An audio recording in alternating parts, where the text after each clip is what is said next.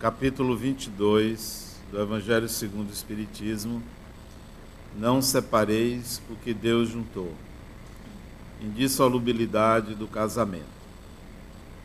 Os fariseus vieram também para tentá-lo e disseram-lhe: É permitido a um homem devolver a sua mulher por qualquer motivo?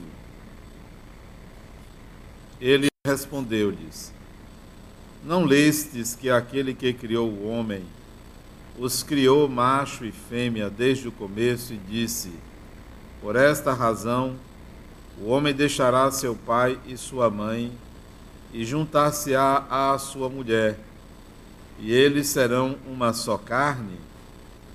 Assim eles não mais serão dois, mas uma só carne. Que o homem não separe o que Deus juntou. Mas então por que, disseram-lhe eles, Moisés ordenou que se desse à sua mulher uma carta de separação e a devolvesse? Ele respondeu-lhes: É por causa da dureza do vosso coração que Moisés vos permitiu que devolvesseis às vossas mulheres. Mas não era assim no início. Eu também vos declaro que todo aquele que devolve a sua mulher, se não for em caso de adultério e desposa uma outra, comete adultério. E que aquele que desposa aquela que foi devolvida, também comete adultério. Mateus 19, 3 a 9. Comentários de Allan Kardec. Só o que vem de Deus é imutável. Tudo que é obra dos homens está sujeito a mudança. As leis da natureza são as mesmas em todos os tempos e em todos os países. As leis humanas mudam conforme os tempos, os lugares e o progresso da inteligência. No casamento, o que é de ordem divina é a união dos sexos para a renovação dos seres que morrem. Mas as condições que regem esta união são de tal forma humanas que não há no mundo inteiro, nem mesmo na cristandade, dois países onde elas sejam absolutamente as mesmas. E não há nenhum onde elas não tenham mudado com o tempo. Disso resulta que, aos olhos da lei civil, o que é legítimo em uma região e em uma época é adultério em uma outra região e em um outro tempo. E isso porque a lei civil tem por objetivo regular os interesses das famílias. E esses interesses variam conforme os costumes e as necessidades locais. É assim, por exemplo, que em certos países o casamento religioso é o único legítimo. Em outros, também é necessário o casamento civil. E em outros, por fim, o casamento civil basta. Mas, na união dos sexos, ao lado da lei divina material, comum a todos os seres vivos, Existe uma outra lei divina, imutável, como todas as leis de Deus, exclusivamente moral, que é a lei do amor. Deus quis que os seres se unissem, não apenas pelos laços da carne, mas pelos da alma, para que a afeição mútua dos esposos se estendesse aos seus filhos e que fossem dois em vez de um só a amá-los, cuidá-los e fazê-los progredir. Nas condições comuns do casamento, esta lei do amor é levada em conta? De maneira nenhuma. O que se considera não é a afeição de dois seres atraídos por um sentimento mútuo, pois o mais habitual é esta afeição romper-se. O que se procura não é a satisfação do coração, mas a do orgulho, da vaidade, da cupidez, em uma palavra, a satisfação de todos os interesses materiais. Quando tudo é favorável a esses interesses, disse que o casamento é conveniente. E quando as bolsas estão bem combinadas, disse que os esposos também o estão e devem ser muito felizes. Mas nem a lei civil, nem os compromissos que se estabelecem sob a sua jurisdição podem suprir a lei do amor, se esta não preside a união. Disto resulta que, muitas vezes, o que se uniu à força, ou si mesmo se separa. Que o juramento que se pronuncia ao pé do altar se transforma em perjúrio quando é dito como uma fórmula banal. Por isso, as uniões infelizes que acabam por tornar-se criminosas. Dupla infelicidade que se evitaria se, nas condições do casamento, não se abstraísse da única que o sanciona aos olhos de Deus, a lei do amor. Quando Deus disse: Sereis uma única carne, quando Jesus disse: Não separeis o que Deus uniu, deve-se entender a união segundo a lei imutável de Deus e não segundo a lei mutável dos homens. Aí estão as, os comentários de Allan Kardec. Esse é um capítulo bastante curto, talvez o mais curto do Evangelho, onde ele também vai discorrer sobre o divórcio, considerando que o divórcio é um estatuto civil que vem regularizar separações que de fato já estavam acontecendo. O divórcio nada mais é do que a materialização daquilo que já não há mais condições de continuar.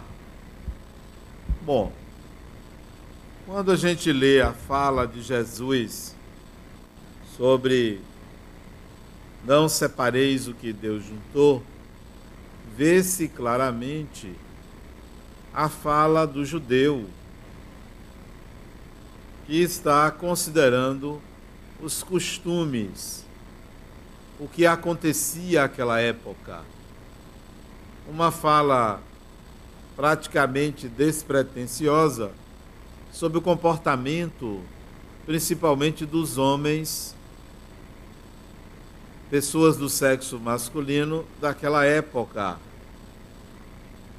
que não é muito diferente do que acontece hoje, só que não mais do sexo masculino, mas ambos os sexos têm esse comportamento de unir-se e se separar-se por questões pessoais, sem considerar o aspecto legal.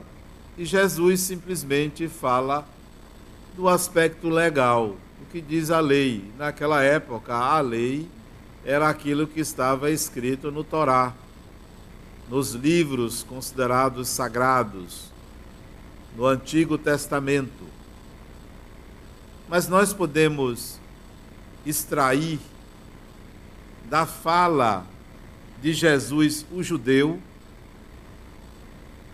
tentando entender naquela fala uma certa sabedoria a respeito do que se passa nas relações conjugais e também na relação do ser humano consigo mesmo. Então vejamos.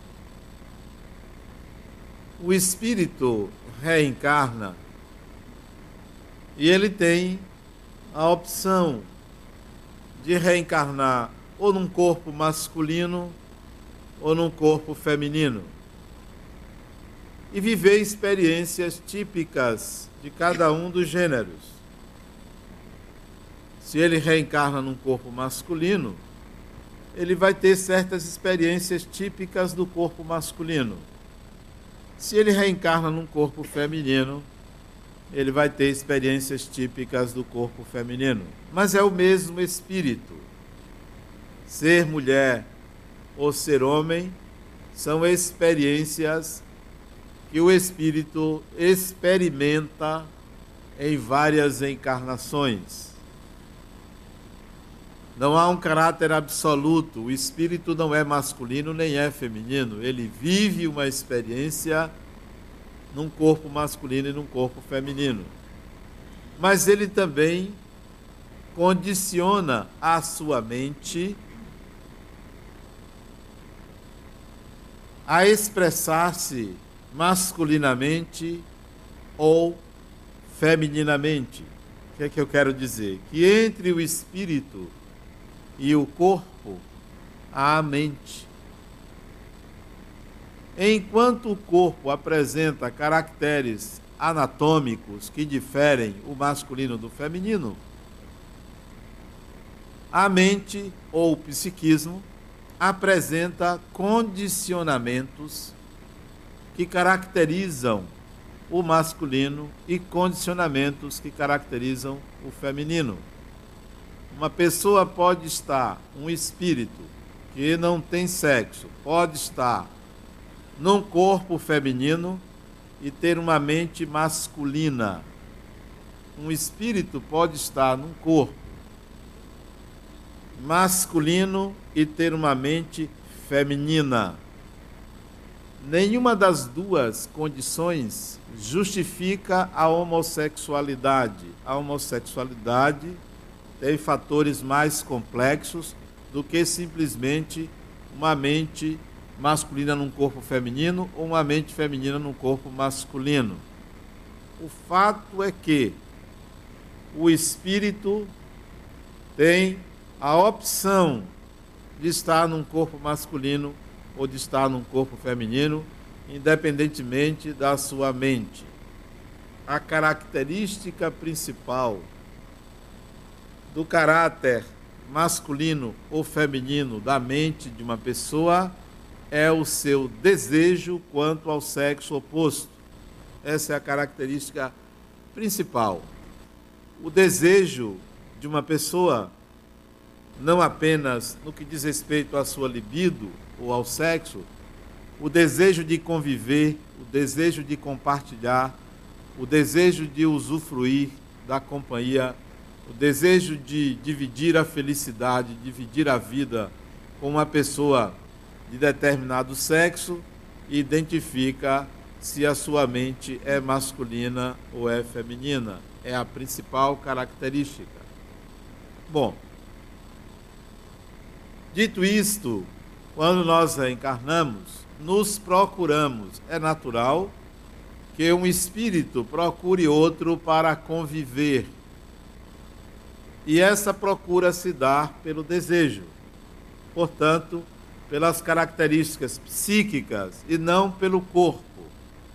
Não é a carne que tem desejo, o desejo vem da mente e nós procuramos outra pessoa por causa das nossas emoções, afetos, instintos que estão na nossa mente. E isso significa essa procura, o desejo de acasalar-se.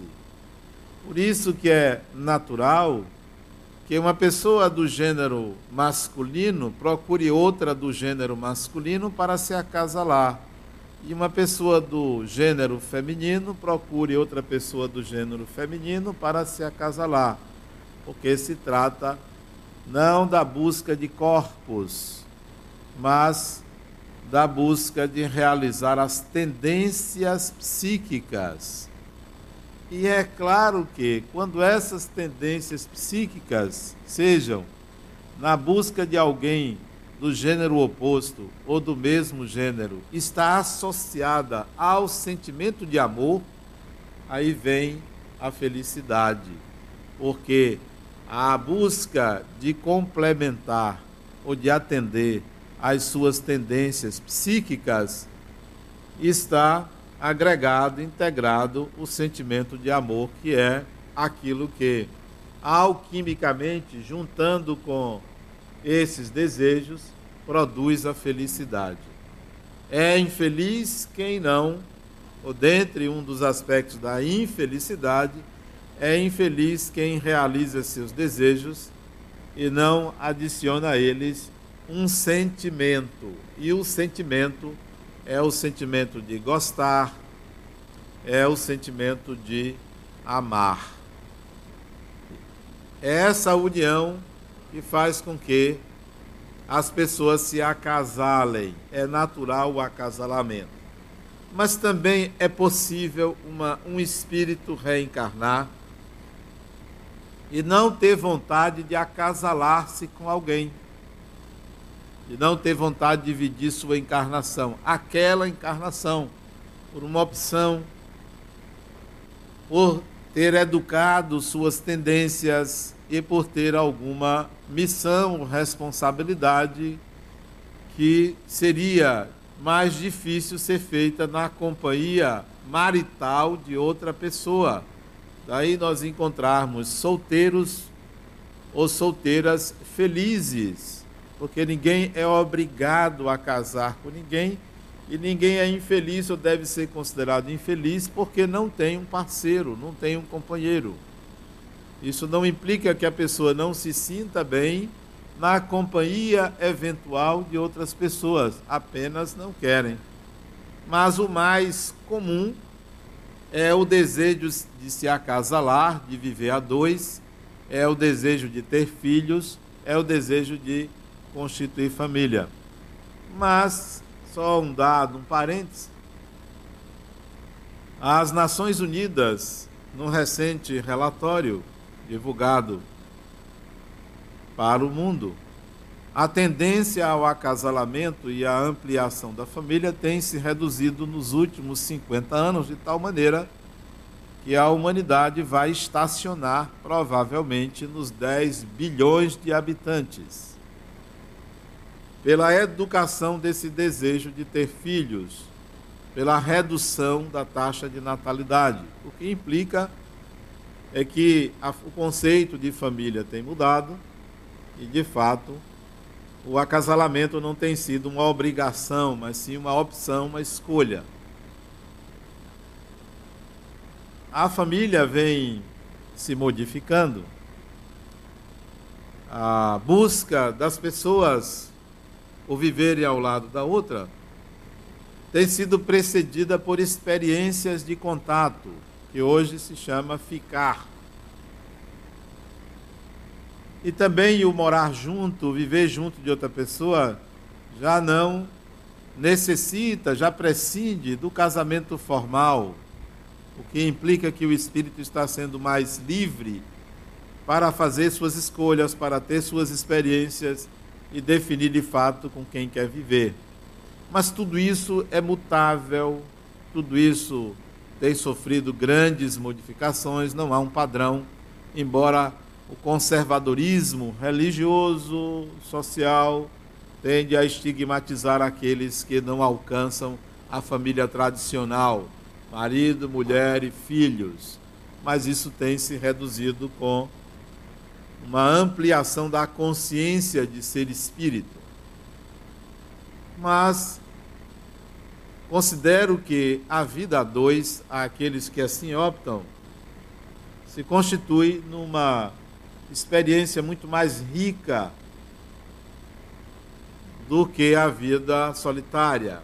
Por que mais rica? Por causa do confronto, por causa da projeção, por causa de um processo educativo na relação com o outro. Então a vida a dois é muito mais complexa, exige mais do espírito exige renúncia, exige adequação, adaptação, mas produz sensações e experiências muito mais complexas e agradáveis do que a vida solitária. Mas há espíritos que vivem a dois, é, onde um está encarnado e o outro desencarnado. Isso é o consolo para muitas pessoas que não conseguem um marido ou não conseguem uma mulher e uma companheira e aí dizem não o meu está do outro lado da vida. É um consolo. Não deixa de ser uma forma compensatória de pensar mas não se preocupem com isso porque não há um espírito para outro espírito Não há uma pessoa destinada a você. Não há a mulher da sua vida, nem o homem da sua vida. Não há. Lamento dizer isso. Sei que vocês vão discordar, mas quando ela diz, você é o homem da minha vida, mentirosa, não é não.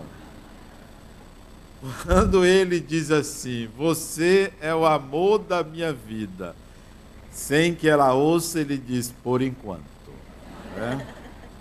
Não.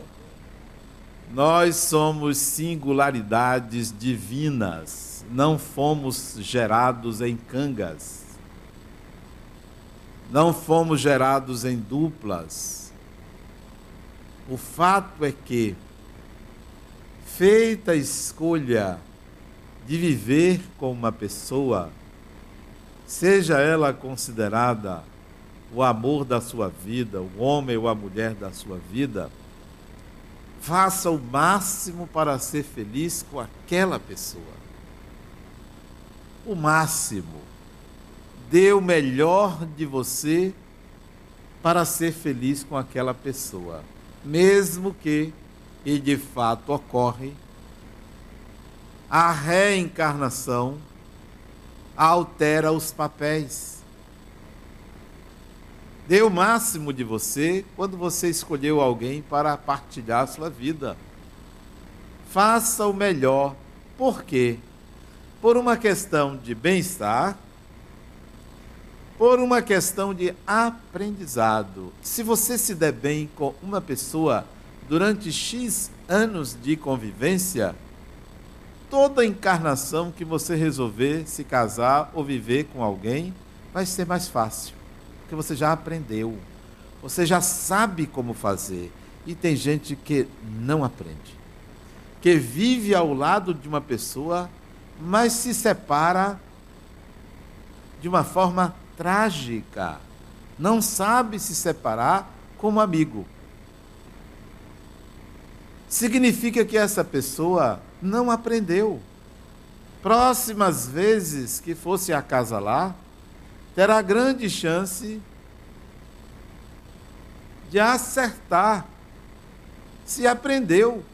Mas se não aprendeu, se permanece na dificuldade de resolver uma simples situação doméstica, vai continuar quebrando a cabeça a cada encarnação. Ainda bem que está escrito ou se diz até que a morte separe.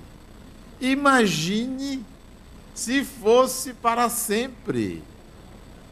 Ia ser uma tragédia já não se dava bem encarnado.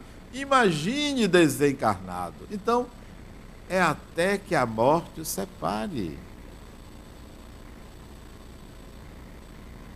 É, uma vez eu fui a um funeral e era de um, um homem que desencarnou jovem, ele era casado e eu perguntei à minha esposa no funeral: Minha filha, se eu morrer, você arranja outro? Olha a ilusão do homem na expectativa que ela dissesse: Você é o meu eterno amor. Né?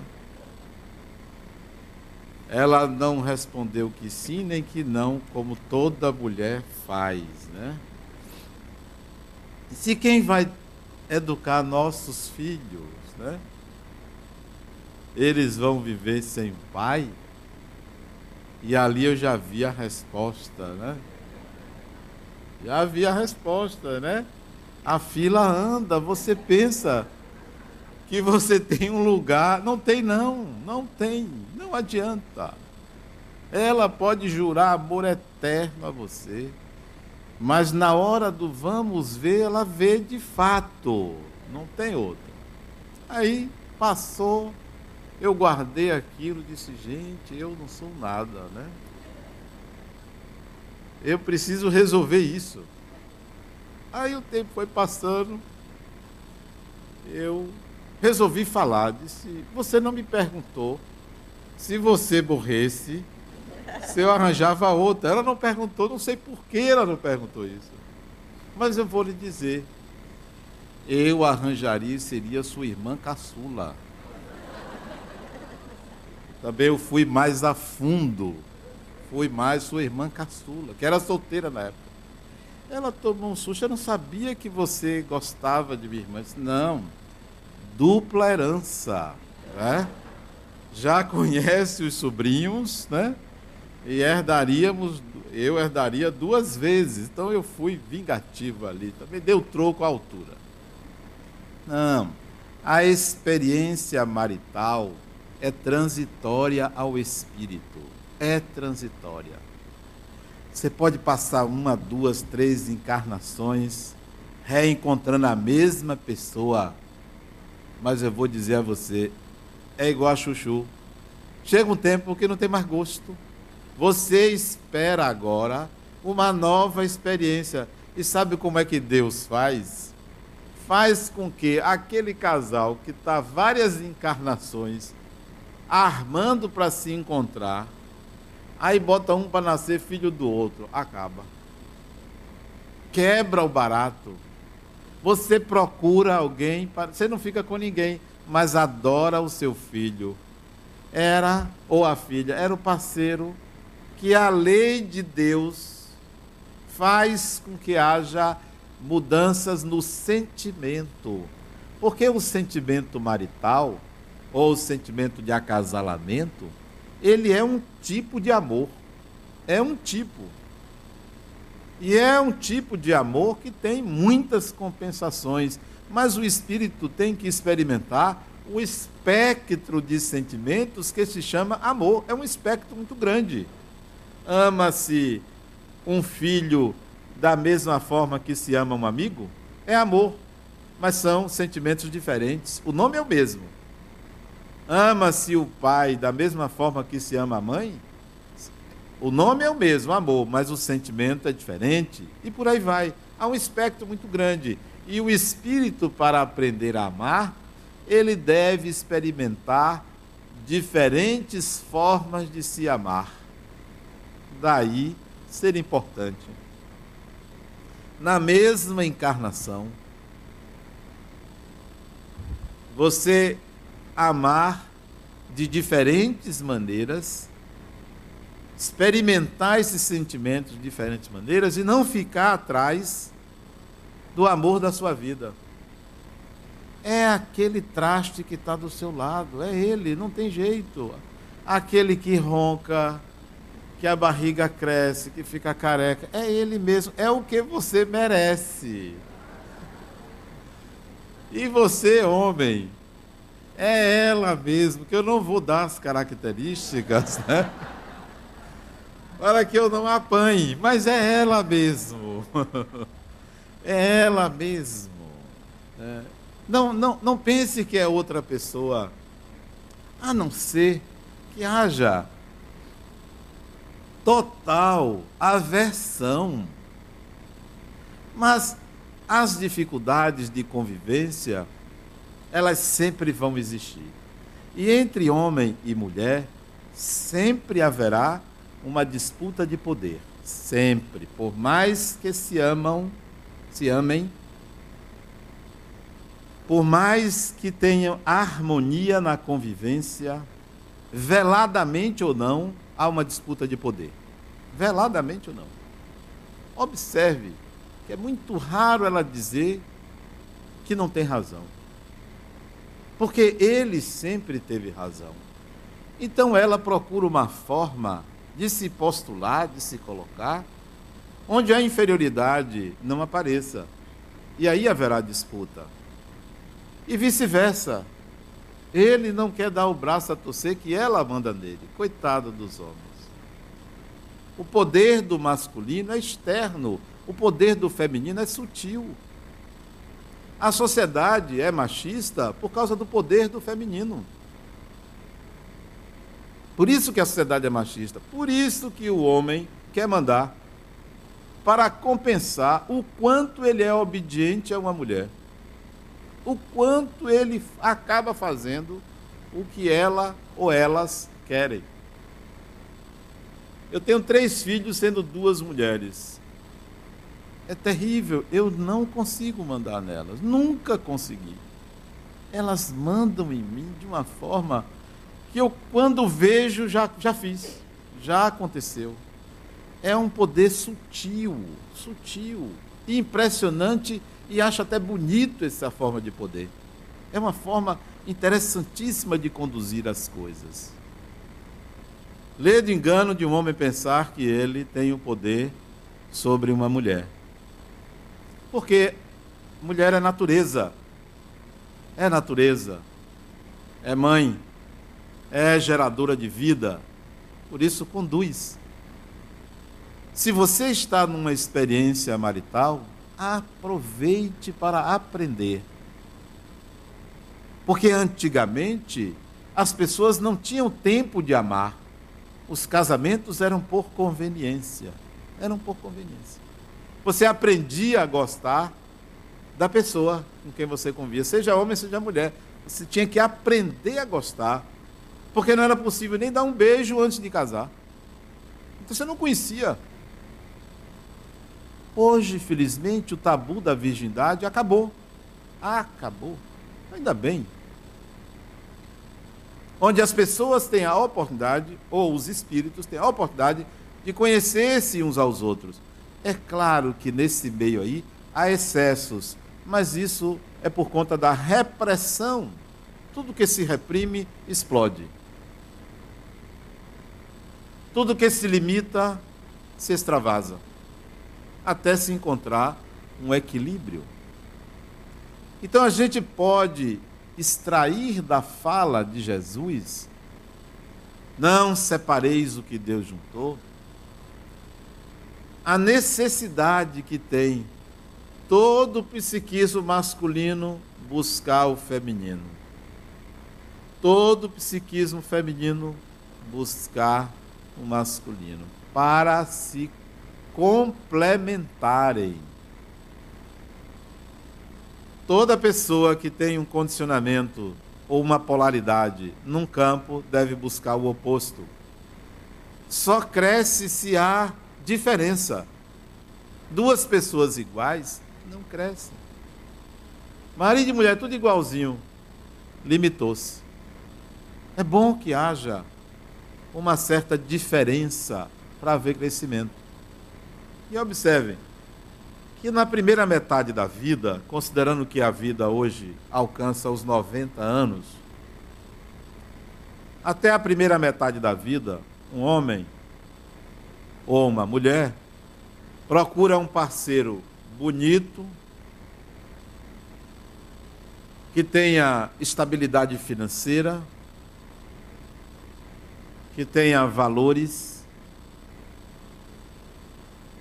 e que lhe dê filhos e que goste. Seja carinhoso, carinhosa. Essa é a busca. E aí você vai buscar isso, porque você precisa disso. Você vai buscar o que você não tem. E você presume que o outro tenha. E aí se juntam. Vivem aqui aos trancos e barrancos, cartão de crédito estourado, né? ela gasta muito para embelezar o seu corpo, porque senão ele arranja outra. Ele faz de tudo para se mostrar bem sucedido e gasta demais, por aí vai. Vão procurando se ajustar sexualmente, vão procurando estabelecer territórios um com o outro, vitórias aqui, derrotas ali. Vêm os filhos para ampliarem a família. Quando chega na segunda metade da vida, a partir dos 40 anos, 45 anos, se o homem e a mulher ainda buscarem isso, estão atrasados. Ah, estão atrasados. Se você, a partir de uma certa idade, ainda está buscando numa mulher, por exemplo, um homem, ainda está buscando uma mulher, jovem, você está atrasado. Você deveria estar buscando uma mulher ou uma pessoa mais madura, como você. Se você, mulher, ainda está procurando, depois dessa idade, um homem que pague suas contas, você está atrasada. Isso é para ser resolvido na primeira metade da vida, onde vocês estarão dividindo responsabilidades financeiras num casamento. A essa altura, na segunda metade da vida, você já deve ter um, você deve ter uma forma de estabilidade financeira independentemente de outra pessoa. De tal maneira que a segunda metade da vida tem outros propósitos. O espírito deve considerar que na segunda metade da vida eu preciso considerar eu preciso considerar que eu estou convivendo com uma pessoa diferente de mim e que vai ser importante para consciente ou inconscientemente mostrar-me quem eu sou. E com essas diferenças me fazer crescer. Por isso que há intolerância na segunda metade da vida, porque ele fica chato e ela fica chata. Quando essa fase deveria ser a fase em que você vai aproveitar, porque o outro consegue agora lhe enxergar. Não conseguia lhe enxergar antes. Porque antes vigorava o modelo, o externo, e agora você vai ter que lidar com alguém que lhe conhece. E aí é que se deve aproveitar para crescer. Porque aquela pessoa com quem você convive vai mostrar a você algo que ninguém vê. O enriquecimento da segunda metade da vida é aprender a se conhecer na convivência com o outro. Aparar as próprias arestas. Mas o que é que eles fazem? Quer um consertar o outro. Não vai dar certo isso, porque você vai atirar no outro. É uma metralhadora que ninguém aguenta. A segunda metade da vida no acasalamento é para o autoconhecimento. Quase que impossível na primeira metade da vida. O autoconhecimento. Daí ser importante para aquelas pessoas que não têm um parceiro ou uma parceira e querem passar para uma próxima encarnação melhor, tendo aprendido a conviver, namorarem. Você tem 60 anos? Arranje uma namorada. Arranje um namorado. Mas eu não estou falando isso porque estou valorizando o sexo. De jeito nenhum. Sexo faz parte disto. Não é fim, é meio é para aprimorar o autoconhecimento, porque o outro é um espelho. Então vale a pena se acasalar aos 80 anos. Eu só acho que a pessoa não deve mais querer depois dos 120 anos. Mas até lá, busque alguém para compartilhar a encarnação se você não tem outros projetos mais importantes, como eu coloquei. Não é obrigatório se acasalar, porque você pode ter outras coisas mais importantes para fazer. Eu, quando me casei, eu namorei três anos. Foi um negócio sério. Eu fui pedir a mão da minha esposa em casamento. Mas eu fiquei tão envergonhado que foi minha mãe que pediu. Minha mãe estava comigo, né? Disse, olha, ele veio aqui, eu não conseguia falar. Era a minha primeira namorada. Eu não sabia o que era namorar. Aí eu, ela, minha mãe pediu, deu certo, né?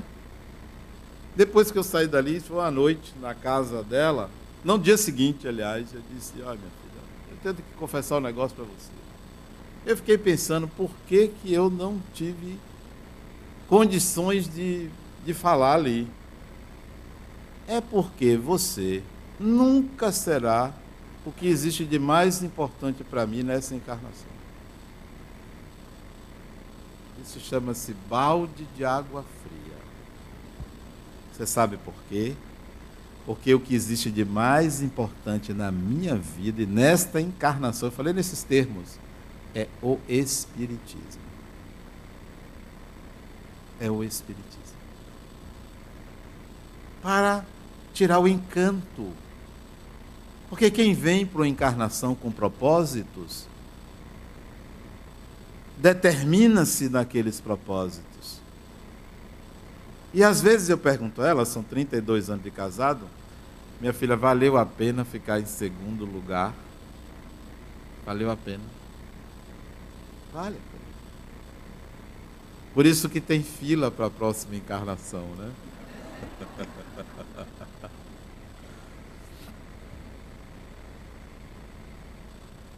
o propósito de viver a dois não é um fim. O propósito de viver a dois não é um fim, é um meio. Você pode estar com uma pessoa hoje e na próxima encarnação estar com outra, nada demais. Portanto, se você hoje está com alguém, faça o melhor possível para essa relação dar certo. Melhor possível. Mas eu digo isso não é para baixar a cabeça e deixar que o outro domine. O melhor possível é ter coragem de lidar com o outro com dignidade pessoal, com respeito a si mesmo. Nunca contra o outro, mas sim com o outro. Chamar o outro à possibilidade de uma convivência harmônica. Chamar o outro à possibilidade de serem felizes. Ceder quando deve ceder e impor-se quando é necessário o respeito a si mesmo. Mas é possível conviver com uma pessoa e ser feliz. É possível. É possível mostrar ao outro quem o outro é, sem que se torne uma pessoa chata, sem que se torne uma pessoa agressiva à personalidade do outro. O ser humano tem limites. Não há perfeição na Terra. Então, se você quer chamar a atenção do comportamento de uma pessoa, aprenda a fazer isso, porque é uma arte criticar uma pessoa. Cresce mais quem critica do que quem é criticado, se souber criticar. Se não souber criticar, não cresce. A crítica é uma arte.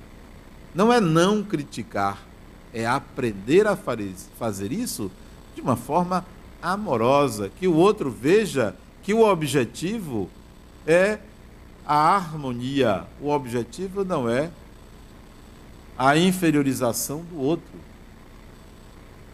Eu vejo, às vezes, ver aqui jovens mulheres, geralmente são mulheres, desiludidas com seus companheiros. Porque ou já não os ama, ou já não são mais amadas. Estabeleça um prazo para si. Tente. Não conseguindo, separe-se. A separação não é uma tragédia. A separação não deve ser entendida como um fracasso, porque a vida é a dois. É a dois. Não é uma pessoa só. Não tenha medo de viver Vive-se muitas vezes, muitas vidas.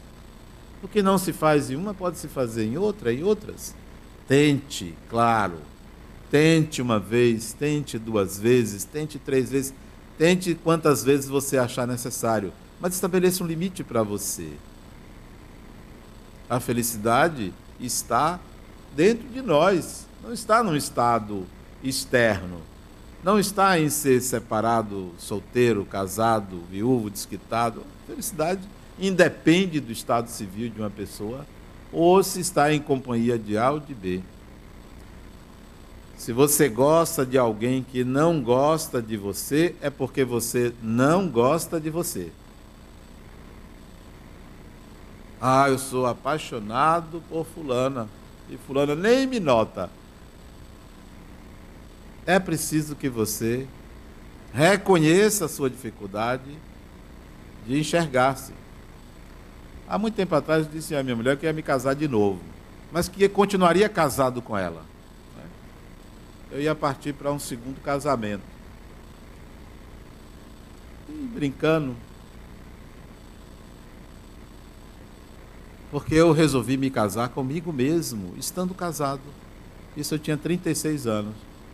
Tinha 10 anos de casado, eu resolvi casar comigo mesmo. Olha, meu filho, vou me casar comigo mesmo, porque eu estou conseguindo me enxergar e ver. E ver que eu sou uma pessoa apaixonante, então eu me apaixonei por mim mesmo. Você tem que gostar de você, até dos seus defeitos, porque são partes de você.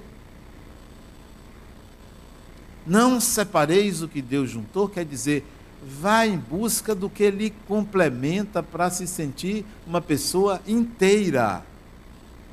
Inteira. E a gente só se sente inteira se a gente integra o que falta. E o que falta não está no outro.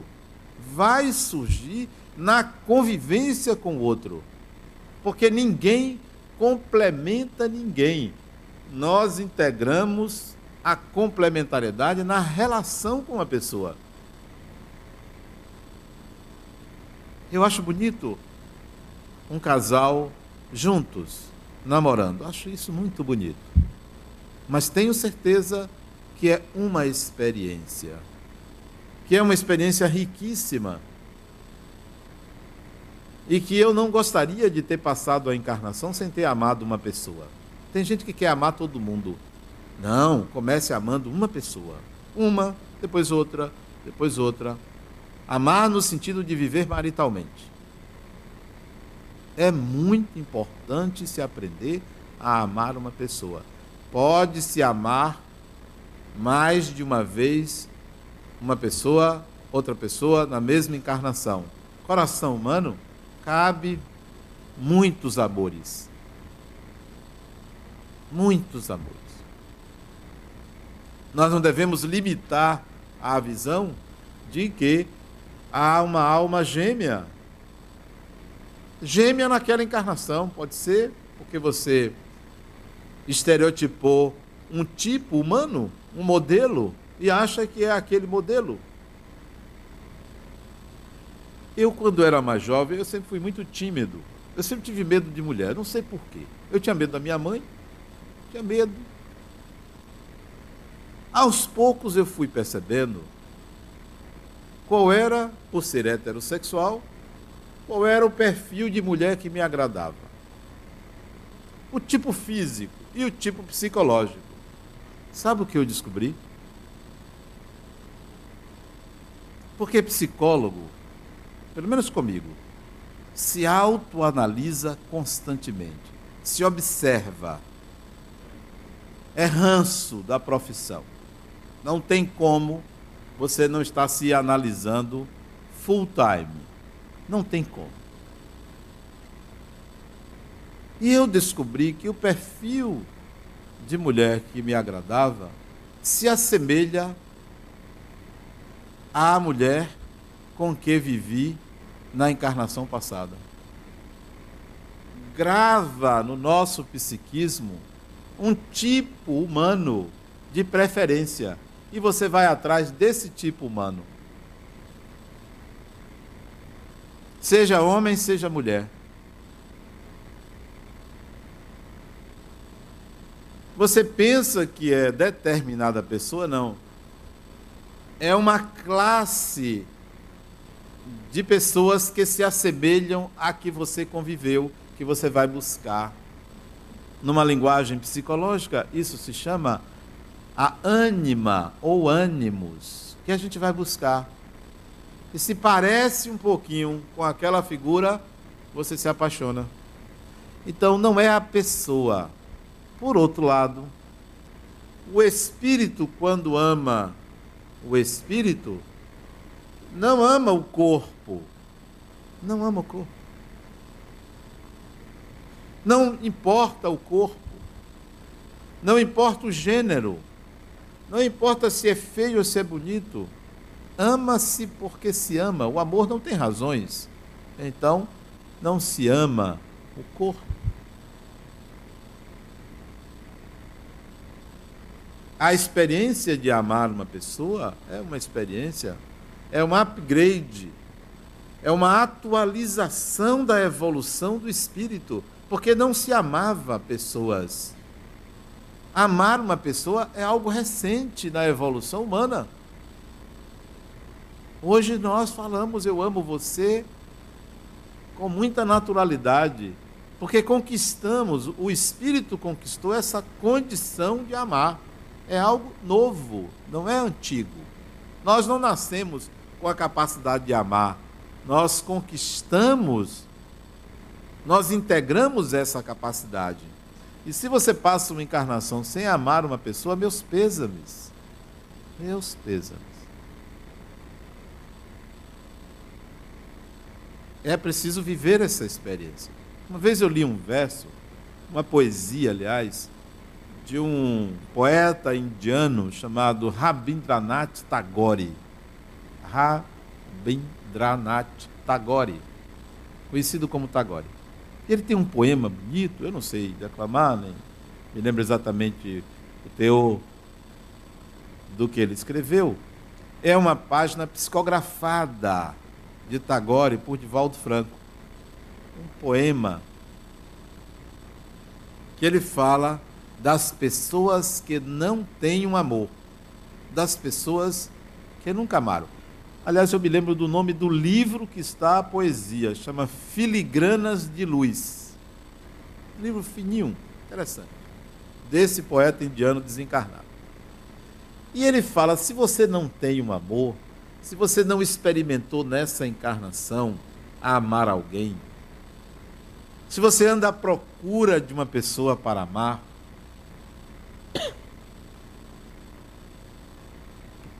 faça o seguinte: vá em locais em que você sabe que tem pessoas que não têm um amor. E ele diz: vá nos orfanatos, vá nos asilos, experimente o embrião de amar alguém do acolhimento a pessoas que necessitam de um amor, claramente, e você está procurando, então ensaie dessa forma. Você pode dizer, mas não é esse amor que eu quero. Comece nesse. Não separeis o que Deus juntou, é integre o que lhe falta psiquicamente. Complemente porque uma pessoa sozinha não existe. Não existe o espírito só. Um espírito só se legitima como espírito se tiver outro. Por isso que na Cabala o um é igual ao dois. O um é igual ao dois. Porque o um só existe se existir o outro. Então, nós só somos um porque há uma outra pessoa.